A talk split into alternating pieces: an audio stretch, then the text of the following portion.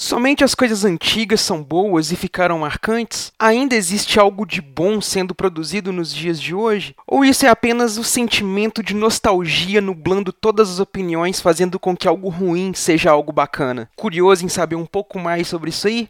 Então, bora lá! Aqui você pode. Pode brisar com Eduardo Filhote.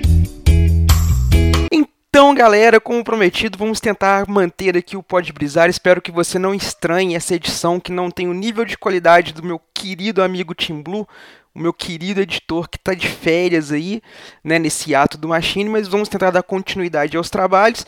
E para a gente começar, nada melhor do que uma sugestão do nosso querido Massacote, lá do grupo do Telegram, o Natanael, ou Natanoel, como nós os chamamos lá, o nosso querido Massacote, lá do grupo do Telegram. Junte-se a nós aí no, no grupo também, participe lá.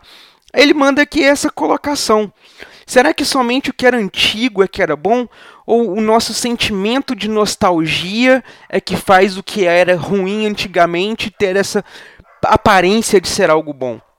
Recentemente eu fiz aqui no Pode Brisar, né, a brisa remasterizada, onde estava falando aí dessa onda de remakes, reboots e tudo mais, que foi inclusive uma sugestão do Team Blue. E essa opinião aí do, do, do e essa opinião aí do Nathanael casa um pouquinho com o que eu falei naquela brisa remasterizada. Né? O que, que acontece? Lá no MachineCast, apesar de a gente estar nesse ato, a nossa especialidade são viagens no tempo, são nostalgia. A gente gosta de lembrar das coisas que antigamente eram legais, que a gente curtia muito, que a gente tinha prazer de assistir, que a gente acompanhava, que a gente gostava, enfim. Hoje, quando a gente vai montar a pauta do cast, que a gente vai relembrar dessas coisas, que a gente vai pegar para assistir novamente, ouvir novamente, jogar novamente, nem sempre a gente tem aquela pensão, a gente fica às vezes com aquela impressão, nossa, será que isso realmente era legal? Tá meio meh isso aqui. Inclusive, por exemplo, vai sair aí pela Netflix, já foi anunciado, o longa em CG animado dos Cavaleiros do Zodíaco, que é um dos desenhos mais nostálgicos quando se fala em nostalgia no Brasil. Todo mundo que viveu aquela época dos anos 90 e gosta um pouquinho de cultura japonesa, acabou assistindo Cavaleiros do Zodíaco. Mesmo que não goste, acabou assistindo. E principalmente para nós que acompanhamos aquela época, a gente tem um carinho, uma nostalgia muito grande, porque a gente viveu esse fenômeno que foi o desenho na época. Hoje em dia, se a gente pega para analisar o desenho cruamente, não é tão legal assim. Tem uma série de pequenas coisas assim que tornam o desenho uma coisa bem medonha se a gente comparar com os dias de hoje.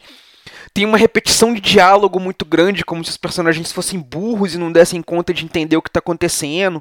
Falhas no roteiro grosseiras, incoerências muito grandes no decorrer da storyline. Mas a gente gosta, é uma coisa nostálgica.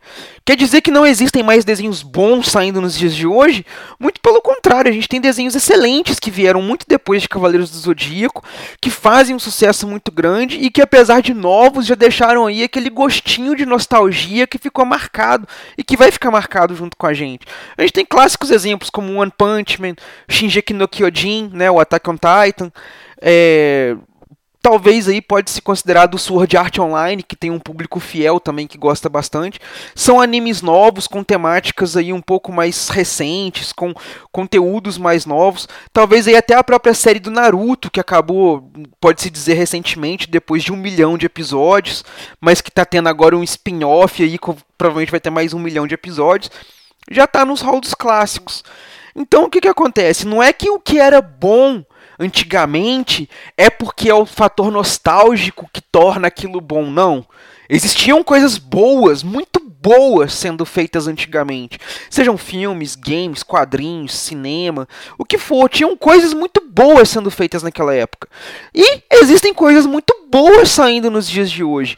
O que a diferença daquela época para os dias de hoje é que o acesso às coisas antigamente era muito mais difícil do que hoje.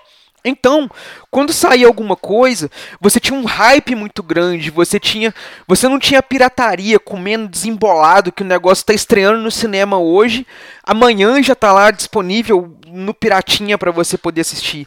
Não tinha essa velocidade toda. Então você dependia um pouco mais, você acompanhava mais as notícias esperando para poder assistir aquele desenho. Eu me lembro que na época dos Cavaleiros, por exemplo, a gente já sabia toda, toda a trama que viria no final das Doze Casas, na saga de Asgard e tudo mais, enquanto no Brasil a gente não tinha nem acabado de assistir o final das 12 casas, a gente estava vendo a reprise. O máximo que a gente conseguia, tinha visto até então, era a batalha na Casa de Leão. Então a gente tinha aquela coisa, era bacana porque a gente ficava naquela expectativa muito grande. Hoje não, as coisas são muito mais rápidas e você produz muito mais coisas. Então fica aquela impressão de que não tem coisa boa surgindo porque a quantidade de lixo que sai junto e que ganha notoriedade, porque as pessoas comentam sobre o lixo, é muito grande. Então as coisas boas acabam sendo nubladas pelo lixo que é muito comentado. Então, na minha visão, não é que o que era nostálgico é bom pela nostalgia, ou que não se produz mais coisas boas novas, ou coisas do tipo. Eu acho que é a propaganda. O negativo ganha uma propaganda, às vezes, muito maior sobre o positivo, porque o pessoal comenta. E a velocidade de comentários mantém isso, sendo o assunto em pauta, ofuscando aquilo que é bom e que está sendo pouco comentado, porque o ruim, né, prevalece nos comentários. Mas e aí, você concorda comigo, discorda, acha que a dúvida do Natan foi bem esclarecida aqui? Se não, deixa aí nos comentários e nos acompanhe aí na próxima brisa. Valeu, galera. Tchau. Esse podcast é editado e oferecido por MachineCast